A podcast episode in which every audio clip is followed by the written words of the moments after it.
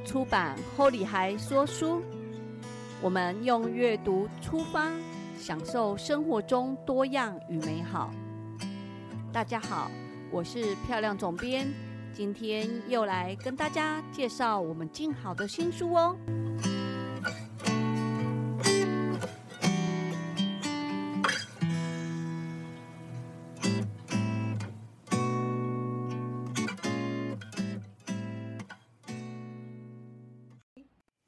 大家好，我是漂亮，今天呢又来跟大家分享我们的新书。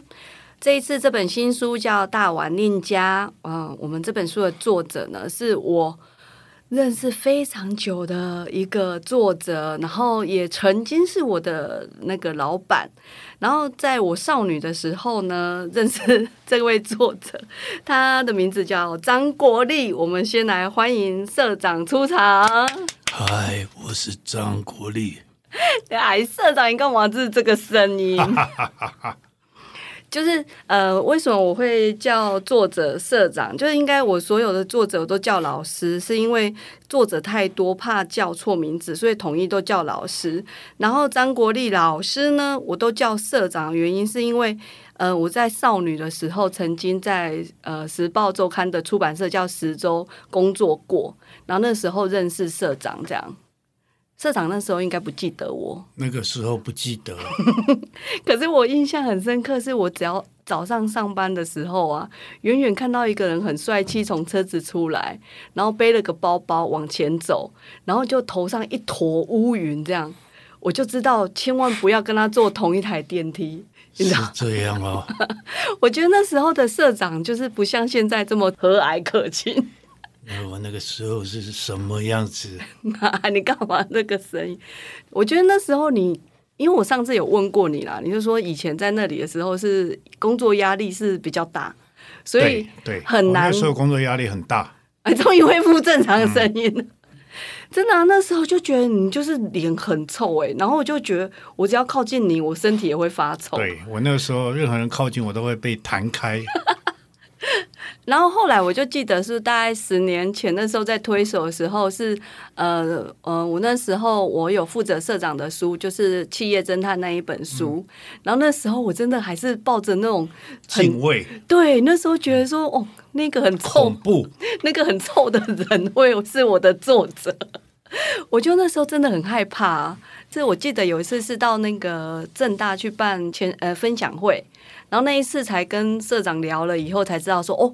社长已经变得不一样，社长会说笑话。对，我会说黄色笑话。没有啦，哎，那你为什么都没有跟我说过黄色笑话？没有哦，啊，对，就是那你算运气好。真的吗？错过。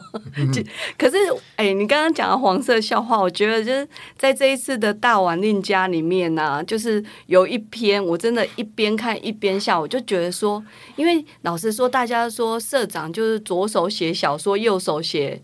写美食啊，旅行啊。那我看《大碗令家》的时候，就是在这本书里面有一篇，我真的一边看一边笑，然后就就一直讲北七哟，西门庆那一篇，我真的怀疑你根本就是在某个角落。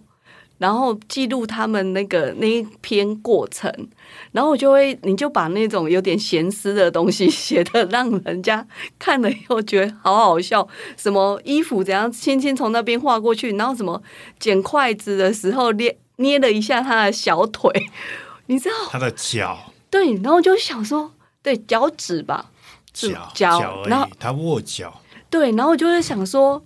哎，然后你的那个写法，我就觉得一边看一边笑，就觉得很幽默，然后又觉得说，感觉那个，哎，黄色的 剧情就要发生，就什么都没有讲。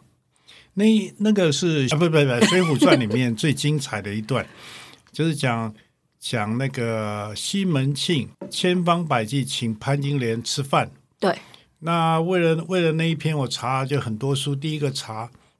宋朝人吃饭的习惯，嗯嗯，然后接着看他们的菜色，然后再研究当初潘金莲请武二，就是武松，吃饭的时候是什么菜，所以我就中间用他的菜来对比，就知道西门庆很有钱。哦，所以真的就是一篇文章，我。我不知道你有花那么多功夫。对，然后还查到武大郎卖的炊饼是什么，哎呀，原来是馒头。呵呵，嗯，对。然后可是因为你如果没有解释，我真的就是觉得哇，就是社长就是本来就会这些，哦，然后所有东西都是你写出来的，就会觉得这些东西就是源源不断的，你就是有办法产出。这本书里面我自己也很喜欢是，当然是书敏的这一篇《大碗令家》，我很喜欢。我记得在去年的时候，作者那个社长就交稿，我那时候看《大碗令家》，就是看到你大学时期老师的这个过程，然后知道说社长原来以前就是喜欢翘课的人。就是嗯，大部分男生应该也都是这样子，然后不是，然后就知道说哦，社长那时期是这样子，然后结果后面有讲到跟老师的感情，然后其实我我是读夜间部，所以我们跟老师没有那种还跟老师出去吃饭的这种感情，所以我在看那一篇的时候，会觉得那个感情到现在你都还会写出来，我会觉得那东西很珍贵。然后看那一篇的时候，就到后面呢、就是你有提到大碗另加是那时候吃面的意思，里面就说想要再加大碗，就是另加大碗另加，就是再加五块钱。加五元，对对，然后我觉得很棒，我就我记得那时候还有跟你讲说你很厉害，是你文章的最后会个回马枪，回马枪的那一句让我看到的时候。你明明写你在笑，可是我不知道为什么我心是酸酸的，然后我就含着眼泪看完，然后觉得这个人很坏。我看明明是要看一个很开心的文章，我明明就是正在享受你在讲一个故事，就为什么你明明写你在笑，可是我是哭了，对，然后我心里想说，嗯，社长应该是走出去是哭，他故意写笑，哎，我是笑，我那天是真的大笑。你真的大笑。哦，那为什么你写大笑？我真的看了以后就哭了。然后我包括到我们书已经到编辑阶段的时候，我其实又看一次，我觉得剧情我都已经看过了，所以我再看一次，其实应该感觉就是呃已经没有新鲜感。结果没想到我记性不好，我又哭了一次那表示你感情丰富。啊！对啊，是因为母羊座关系吗？对，母羊座就是这样白痴白痴的，就是想笑的时候就笑。哎、我觉得这样比较呃轻松，这样人生比较好。母羊座，我觉得是所有十二星座里面最棒的一个星座，你觉得呢？呃，它是十二星座里面最令人讨厌的星座。哎、我故意要引导讲母羊座很棒的原因，你知道为什么吗？旁边有小编，小编你不知道为什么？因为我们都母羊座，嗯、对我们两个都母羊座，对，他是母羊，我公羊，不太一样。哎、很冷呢、因为像我有一次在脸书上面 po 说，我上班的时候，我很不喜欢家人联络我。我觉得我就是那个时间是工作模式，我没办法跟家人讲工呃家里的事情。然后社长就说他也是，对然后他我我在这边就不方便讲谁打电话给他。我老婆以前打电话给我都很小心，现在可以讲话吗？我说一分钟。你这么坏呀、很我们我们家是妈妈如果要跟我讲事情，她就叫妹妹打，然后妹妹说不要害我，没有家里没有人敢打给我。然后现在就是换老公，就是他目前还在蜜月期，我还能忍受他，我不会讲一分钟，可是可能过十年后我再跟你讲，会不会这样讲？大概就不会了。哦，是吗？嗯，因为那时候感情也淡了，随便他要讲什么，不是，就是那个时候就他已经不甩你了，他已经了解你了，就不甩你了。哦，也不会打来了。没有，他照样打来了，也不管你，哦，不管你在工作什么，因为他觉得，哦他觉得跟母羊座在一起就是这样，我想怎样就怎样，我根本不要理你就好了。哦，其实母羊座脾气也没有不好，我自己觉得。嗯，很不好。干嘛这样？我们一定要帮母羊座说好话，因为大部分的星座都说我们坏话。母哦羊座的事实是很坏啊。哦，好吧，我只看到自己好的那一面。对，然后像这一次这本书啊，其实呃，社长是收藏有收录很多你在旅行的记忆跟饮食的记忆。然后我们之前分享的一支新书的影片，你有提到说，呃，每吃这件事情对你很重要，嗯然后更重要的是老婆嘛，嗯，对。那我们当然在这边，我们就先不聊老婆，我 我们先聊食物最好。不要聊。对 对，哎、我昨天遇到护长，我真的是吓坏，我很怕讲错任何一句话。对，其实护长应该是没有这么可怕，都是那个母羊座在外面说对对对坏话对。说坏话对都是我的不对。对，然后我觉得社长在这个书里面提到的一些美食啊，我觉得很棒，是你会在每里面提的东西都会穿插了，就是。呃，过去、现在、未来，哎，过去、现在的美食记忆，然后就像例如说，像我自己啦，我自己就会有一些食物是对我来讲，每次看到都想到某个阶段的自己。例如说炒饭跟蛤蟆汤，就是呃刚出社会那时候，只有领薪水那一天才能吃的东西。其他时间就是一天只能控制一百块，根本吃不到炒饭，也根本没办法点蛤蟆汤。那我就会有那种，只要看到这个组合，我就会印象很深刻。那像社长，因为今天时间有限，如果让你选一个让你印象很深刻的一道菜，你会特别想要讲的会是哪一道？麻婆豆腐，因为我们在大学的时候啊，大家都很穷，然后辅仁大学的学费天下第一高，嗯嗯所以很受不了。然后我大学为什么常常翘课？原因是因为我大学四年有三年靠打工过日子。那打工都是从晚上十点钟开始上班到第二天早上，所以晚上睡眠很不够。哦，所以到了学校就差不多打瞌睡，要不然翘课去宿舍睡觉。然后那个时候，因为大家都很穷，尤其中南部来的都是月初家里面汇钱到啊邮银局，邮局，然后到了月底后，大家都没有饭吃了，对不对？都哎很穷，就就去餐厅那个啊，餐厅的饭跟汤是免费的嘛，嗯就是装一碗饭啊，浇一点汤就这样吃。哎，然后到了月底的时候，我发薪水，其他人都还没有钱，所以我就请大家吃饭。那那个大家最重要的就是麻婆豆腐，嗯，因为把它浇在白饭上，它可以吃好几碗哦，啊，所以那个麻婆豆腐对我们来说是至高无上的享受。那那时候的麻婆豆腐是贵还是便宜？嗯、也也还是一样，大概客饭一份是二十还是二十五元，然后饭就随便你吃。哦，嗯，所以那个老板就说：“哦，你们每一次到月底就是把我吃的就，然后那个老板拜托我们说：，哎，我们这边好几家餐厅，你们能不能轮流吃，不要我一家倒。哦，哎，我那时候像呃，重考大学的时候，我如果去自助餐店啊，就是那时候也是没有钱，然后我好想吃肉，然后我就会因为肉比较贵，如果点自助餐你点肉比较贵，我就会再拿两片红烧肉放底下，上面再菜来，常菜，然后老板都很厉害，因为学生可能都来这一招，他还会用饭匙给你挖一下。嗯然后我就知道他看到了，可是他没有给我多收钱。嗯那等我长大以后有再去那边，我就还是会去吃一下，虽然它不好吃，就是我就觉得。当那个你很辛苦那一段，有人让你可以 cover 过去啊，你就会很谢谢那时候那个老板。对呀、对，那个时候老板都对学生很好，嗯他们在学校旁边开餐厅的，其实都在做慈善事业。嗯，所以看到我们的时候吃饭哦，其实他讲虽讲，他一直在笑，他的意思就是说，到最后我们快要毕业了，他就跟我们说，我一直好奇，看你们能够吃多少。真的吗？那个时候，那个时候老板都很好，嗯，我觉得那个真的就是跟我们现在有时候跟老板其实也不会多熟。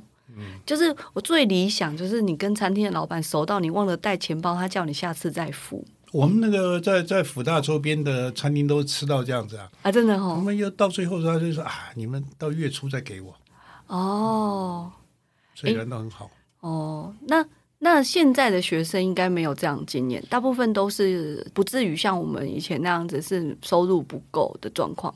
嗯，现在其实呃，大家越来越富有，那个感情会越来越淡，嗯，这是没办法的事情了。社长在这一次这本书里面呢、除了美食以外，其实有一些美食的记忆是从旅行来的。对，然后我自己看了以后很喜欢的，还有就是你的那个追追踪美食的路径这件事情，是我们正常人，正常人没有花时间在研究这件事情。然后你把它写的那个让我会觉得说，哦，如果我去匈牙利，我也要找一下那个呃匈牙利的肉丸啊。然后，如果我去了日本的什么地方，因为你那一篇有这样写，我也想要去试试看。所以我就会想说，像这种旅行的过程当中，你的美食的累积，跟例如说你把它那个美食是这样追，你的旅行是有为了这个事情在规划吗？嗯，也不是规划，我是比较主张就是撞到就吃。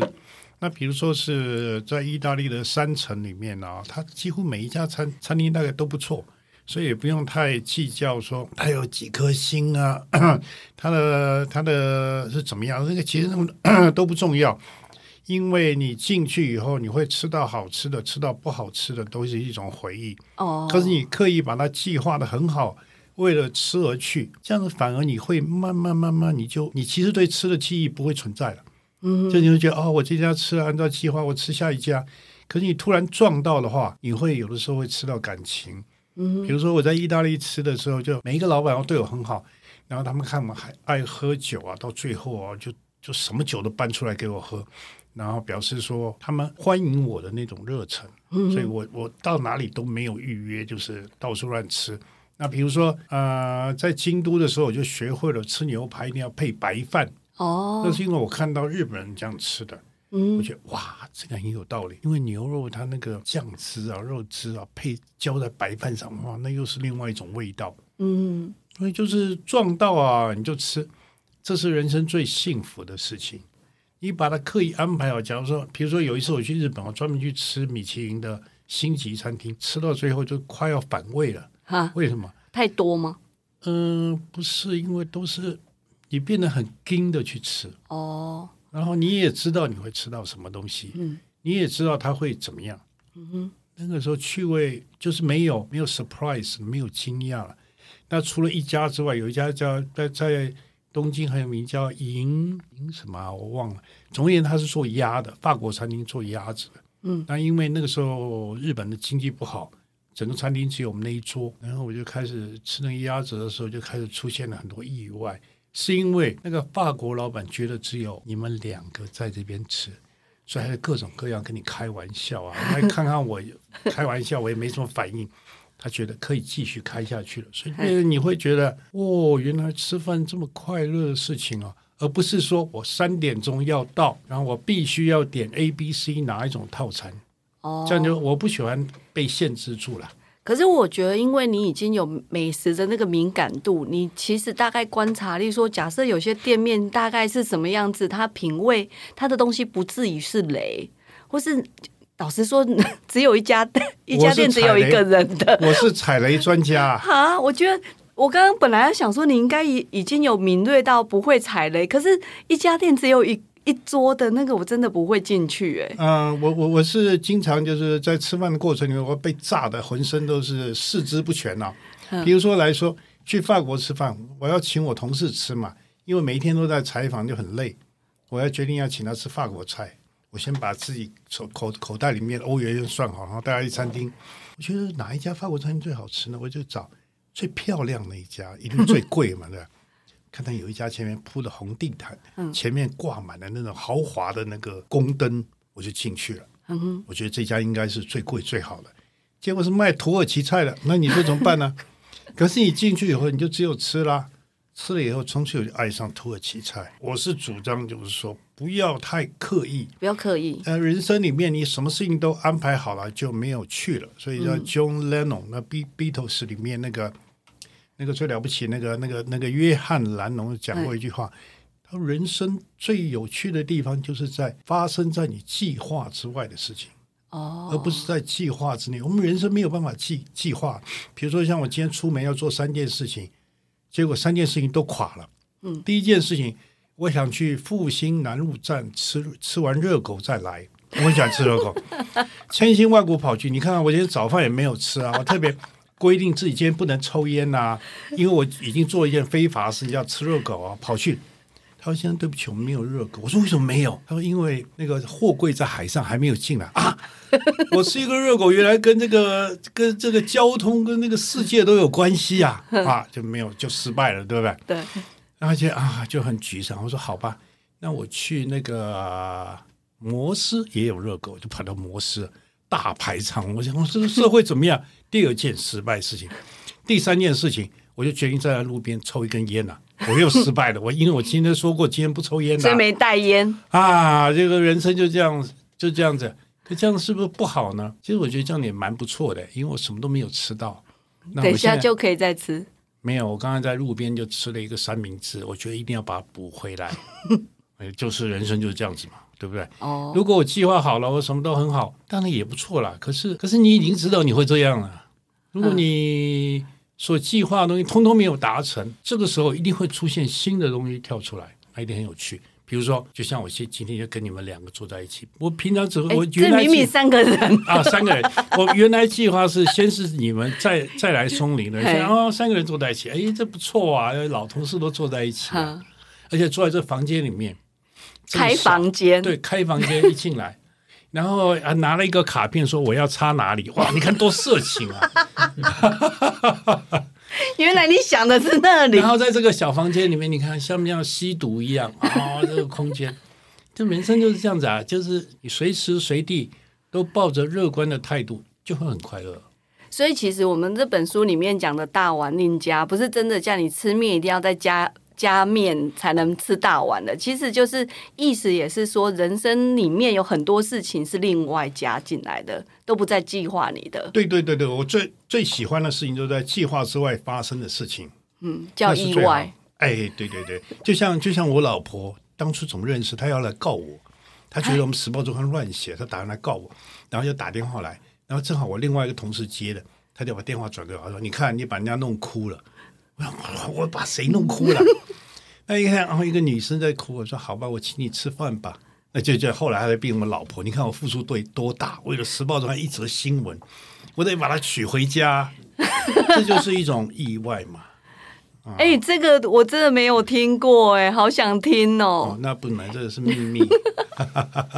那那一天那个打电话哭的女生，除了护长以外，还有别人吗就？是有他啦，那还能有谁呢？哦，然后我就说我请你吃饭好了。他说吃吃哪里？我说那个时候北利尼刚开嘛，哎，嗯开了也哦开刚开，那我要请他去吃。我就看一个女生很漂亮的走进来，嗯那从此以后每一年我想到什么任何纪念日的时候啊，北蒂尼对不对？哦，所以就是那一天那个护长生日去吃的那一家。对对对对对对对。哦那你就会知道生命中有一些很很意外的事情，可是你会怀念那些意外，嗯，多好。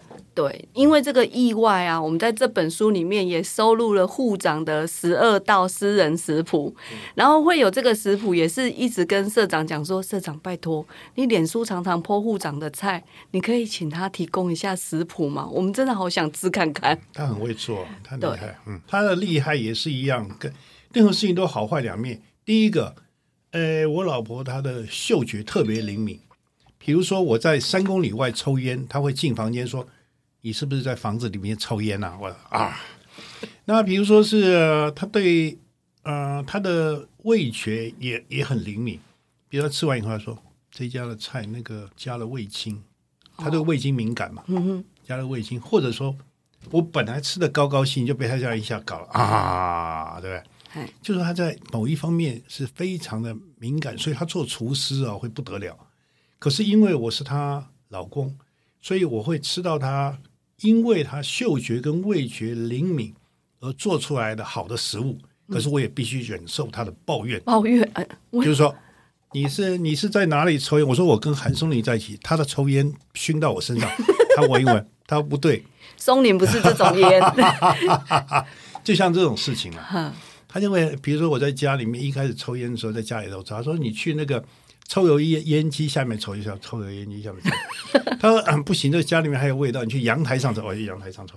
他阳台上晒衣服都被你熏的都是烟味了 啊！我说我你去户外抽我，到一楼去抽，我那时候住在二楼，我在一楼嗯抽，他你的烟飘上来，我 那我说我去你去对面公园我，去大门口抽，就是管理中心那边抽，打管理中心。他说我看得到你在抽烟，我说你看得到跟你闻得到是两回事啊。那后来我现在都站在快车道中间抽，这样子谁都不妨碍。我知道了，这个其其实护长如果要写那个侦探小说，他应该也是有 那个潜力。嗯他非常有潜力，非常有潜力。所以，可是你娶了她以后，你就必须要把她的好处跟坏处一起包容了嘛，对不对？其实他也包容很多，只是他没有机会说。呃，对，你如果有机会邀请他，你们有没有看过一版幸太郎的小说？里面就讲过，他的老婆是一个很厉害、很漂亮的女生，可是他他有一次被拍到有外遇，于是他那个老婆啊就找了一个杀手，然后把他抓起来，叫那个男的啊招供，你是不是真的有外遇？我老婆差不多就是这种人、啊，很可怕了。所以我昨天看到他，忽然就吓到，我就想说怎么办？怎么办？不能讲太多，也不能讲太少。所以你就对了，然后我就说眼神会杀人的。对对，然后我就跟他说谢谢谢谢，然后他就说拜拜哦。对，那今天非常感谢那个社长一起在静好这个频道来跟大家分享新书，还有时间的话，我们要再跟你那个约时间这样好。的，好的，对谢谢。那我们这本书，我们要再跟大家提醒一下，这本书名就叫《大碗令家》，然后现在已经在通路上市了，然后欢迎大家选购这样子。好，那我们今天的那个分享就到这边哦，谢谢，拜拜。拜拜。